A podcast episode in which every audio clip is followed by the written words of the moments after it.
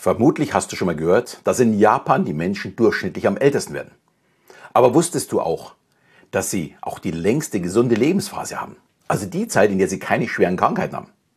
Bei Männern sind es wirklich erstaunliche 73 Jahre, bei Frauen sogar ja 77 Jahre. Es ist die Zeit, die ein Leben besonders lebenswert machen. Außerdem leben in Japan prozentual zur Bevölkerung die meisten Menschen mit einem Lebensalter von über 100 Jahren. Ich finde, das sind alles beeindruckende Zahlen. Aber woher kommen sie? Sind es die Gene oder ist es vielleicht das Wetter oder liegt es an der Lebensweise der Japaner? Damit wollen wir uns heute ein bisschen beschäftigen. Es soll aber nicht nur darum gehen, wie wir gesund altern, sondern auch, wie wir uns glücklicher fühlen. Sprich, ein erfülltes Leben äh, genießen. Und die japanischen Lebenskonzepte sind auch nicht besonders herausfordernd, sofern man bereit ist, offen zu sein. Und oftmals bestimmen ja Kleinigkeiten, dass es uns gut geht. Ich würde sagen, wir legen los mit der ersten. Wabi Sabi. Wabi Sabi ist die Grundlage, um uns überhaupt zu verändern. Es steht für die Schönheit des Unvollkommenen. Die Natur ist schließlich auch nicht perfekt. Also warum streben wir nach Perfektion? In der Natur ist nichts von Dauer, es ist nichts abgeschlossen und es ist nichts perfekt. Das heißt für dich, du bist auch nicht perfekt. Auch wenn du noch so sehr danach strebst. Also solltest du deine Fehler akzeptieren und selbstverständlich natürlich auch die Fehler der anderen. Dann ärgerst du dich nämlich nicht mehr, sondern bewunderst diese Unvollkommenheit. Und daraus folgt auch, dass wir bereit sind für Veränderung und nicht zurückschrecken, nur weil das Nachfolgeprodukt vielleicht noch nicht perfekt ist. Ich denke dabei gerade an die digitale Fotografie in den 90ern. Es war damals zu pixelig, Speicherplatz war auch noch ein Problem. Es war einfach nicht so wirklich äh, perfekt. Aber man hat daran festgehalten, weil man eben auch das Positive gesehen hat und man sieht ja, wo es geendet ist. Gut, äh, das zweite Konzept ist Motinai. Ich hoffe, ich spreche das richtig aus. Motinai bedeutet übersetzt, es ist zu gut, um es zu verschwenden. Die Japaner sind überzeugt, dass alles Respekt und Dankbarkeit verdient und man das komplette Potenzial nutzen sollte. Es gibt sogar eine Modemarke in Japan, die aus alter Kleidung neu macht. Und ich denke dabei immer an eine frühere Aussage von Elon Musk. Unser Ziel muss sein, dass wir die Erde so verlassen, dass, äh, wie wir sie vorgefunden haben also mit Ressourcen, nicht verschwenderisch umgehen dürfen. Wir können also nicht langfristig einen Rohstoff verbrennen, der nicht im gleichen Maße nachwächst. Das gilt aber natürlich auch für die Akkutechnologie. Würden wir sie am Ende nicht recyceln, sondern entsorgen, macht die E-Mobilität überhaupt keinen Sinn. Aber aufgrund der kostbaren Rohstoffe werden schon jetzt ca. 97 Prozent eines Akkus recycelt. Und genau da muss die Menschheit hinkommen. Und dafür steht Motinai. Dazu passt auch das dritte Konzept, Kintsugi. Kintsugi bedeutet, die goldene Reise bzw. die Reparatur eines Gegenstands, der nachdem er zerbrochen ist, noch wertvoller wird. Fällt eine Teetasse in Japan zu Boden und zerbricht, landet sie bei uns im Müll. In Japan werden die Tassen dann mit Gold- und Silberlack wieder hergestellt und sind dann ein echtes Wabi-Sabi. Ein, ja, es ist unvollkommen, aber es ist besonders ein ja, Einzelstück. Gut, die ersten drei Konzepte behandeln vor allem unsere Einstellung. Mit dem vierten, dem Ikigai, geht es jetzt um den Sinn des Lebens. Ja, das persönliche Ikigai ist das, was das Leben lebenswert macht. Es ist der Grund, warum ich in der Früh aufstehe. Es ist die, die Vorstellung, dass jeder Mensch etwas besitzt, das ihn begeistert. Wir würden dazu sagen, es ist der Sinn unseres Lebens. Dieses Konzept finde ich absolut genial und ich habe schon vor mehr als einem Jahr eine Folge zu Ikigai gemacht und ich blende den äh, Link mal äh, für alle unten ein oder ich stelle es unten mit rein die gerne gern, äh, dazu ein bisschen mehr lernen möchten.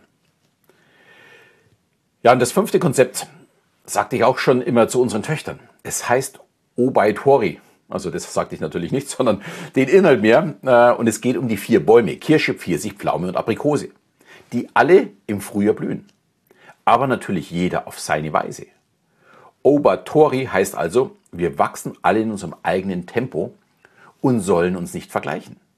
Jeder benötigt seine eigene Zeit. Das ist auch Natur. Und ich finde das als sehr, sehr wertschätzend. Ein Mensch, der unseren Müll wegbringt, ist nämlich nicht weniger wert äh, als jemand, der ein Unternehmen leitet. Beide sind wertvoll für die Gesellschaft. Jeder auf seine eigene Art und Weise. Und das finde ich einfach toll. Dann Nummer 6 ist Kaizen. Bei Kaizen geht es um die stetige Verbesserung und unserem Wachstum durch Veränderungen zum Besseren. Auch dem Konzept stehe ich persönlich sehr nahe, weil ich schon seit über 20 Jahren mein Leben als Wendeltreppe sehe. Auf der es im Grunde kein Ende gibt, auf der ich stetig weiter nach oben kommen möchte. Manchmal nehme ich gleich mehrere Stufen auf einmal, manchmal verharre ich auch auf einer Stufe, bis ich soweit bin, den nächsten Schritt zu gehen. Und für die Japaner steht Kaizen vor allem für die kleinen Schritte. Was bringt es, wenn ich mich am Montag auspowere, aber den Rest der Woche keine Lust mehr habe? Lieber jeden Tag ein klein wenig verbessern. Das ist sehr, sehr gut für die Psyche. Schließlich sind kleine Ziele leichter zu erreichen als die ganz großen. So, mit der Nummer 7 geht es in unsere Entwicklung und nennt sich Shuhari. Wörtlich übersetzt heißt es erst lernen, dafür steht Shu, dann loslassen, Ha, und am Ende übertreffen, Ri. Übersetzt auf dem Weg in unserem Leben steht Shu eben für unsere Ausbildung. Wir machen nach, was uns vorgemacht wird. Ha heißt, wir können es jetzt selbstständig, also wie der Geselle zum Beispiel. Und Ri ist die Weiterentwicklung des Gelernten, also neue Innovation, neue Wege gehen, etwas Neues erfinden. Shu Ha Ri. Mir gefällt das wirklich super wir haben unseren Töchtern viel beigebracht. Als junge Erwachsene sind sie jetzt am Umsetzen des Gelernten, also in ihrem Gesellenbereich. Und bei, unseren bei unserer Älteren sehen wir jetzt schon die Weiterentwicklung. Sie soll nicht in meine Fußstapfen treten, sondern sie soll viel größere machen als ich. Erst dann ist der Weg nach Shuhari perfekt. Ja, mein achtes äh, Lebenskonzept aus Japan lautet Gaman. Gaman bedeutet Ausdauer und Beharrlichkeit. In Japan schätzt man Menschen mit Entschlossenheit und Widerstandsfähigkeit. Man muss eben auch schwere Situationen ertragen können, um am Ende zum Ziel zu gelangen. Der leichte Weg kann natürlich möglich sein, ist es aber selten. Daher benötigt man Gaman, um die Hürden des Lebens meistern zu können. Dann Shikata Ganai ist mein meine Nummer 9 und es bedeutet, äh, es gibt nichts zu tun. Hört sich irgendwie lustig an. Shikata Ganai, es gibt nichts zu tun. Auch das ist ein Konzept, das ich schon sehr lange befolge. Nein, nicht, dass ich nichts tun möchte, sondern sich nur um Dinge zu kümmern, die ich tatsächlich beeinflussen kann. Dinge, die ich nicht ändern kann, muss ich akzeptieren und weitermachen. Es bringt nichts, wenn ich mich über einen, den neuen Chef aufrege. Ich habe ihn nicht eingestellt und ich werde ihn auch nicht entlassen können. Was ich aber kann, zu entscheiden, wie mein weiterer Weg aussieht, bleibe ich oder gehe ich. In meinen Augen kümmern sich viel zu viele Menschen um Dinge, die sie nicht verändern können und verlieren dadurch wirklich ganz viel Energie für die wichtigen Dinge im Leben. Und daher achtet auf ja, Shikata Ganai. Ja, und mein letzter Punkt ist Omotenashi. Es wird bei uns mit Gastfreundschaft übersetzt. Ist aber noch ein wenig mehr. Natürlich ist der erste Schritt die klare Aussage. Äh, ich möchte meinen Gast das schönstmögliche Erlebnis bei mir bescheren. Aber es gehört auch dazu, dass der Gast dies respektvoll annimmt. Gast und Gastgeber sind also auf Augenhöhe und das empfinde ich als ja, sehr, sehr schönen Umgang miteinander. Und wir alle können uns fragen, ob wir Servicepersonal immer auf Augenhöhe äh, begegnen. Das sollte nämlich tatsächlich das Ziel sein. Dann wird der Service mit Freude auch sehr, sehr viel zurückgeben.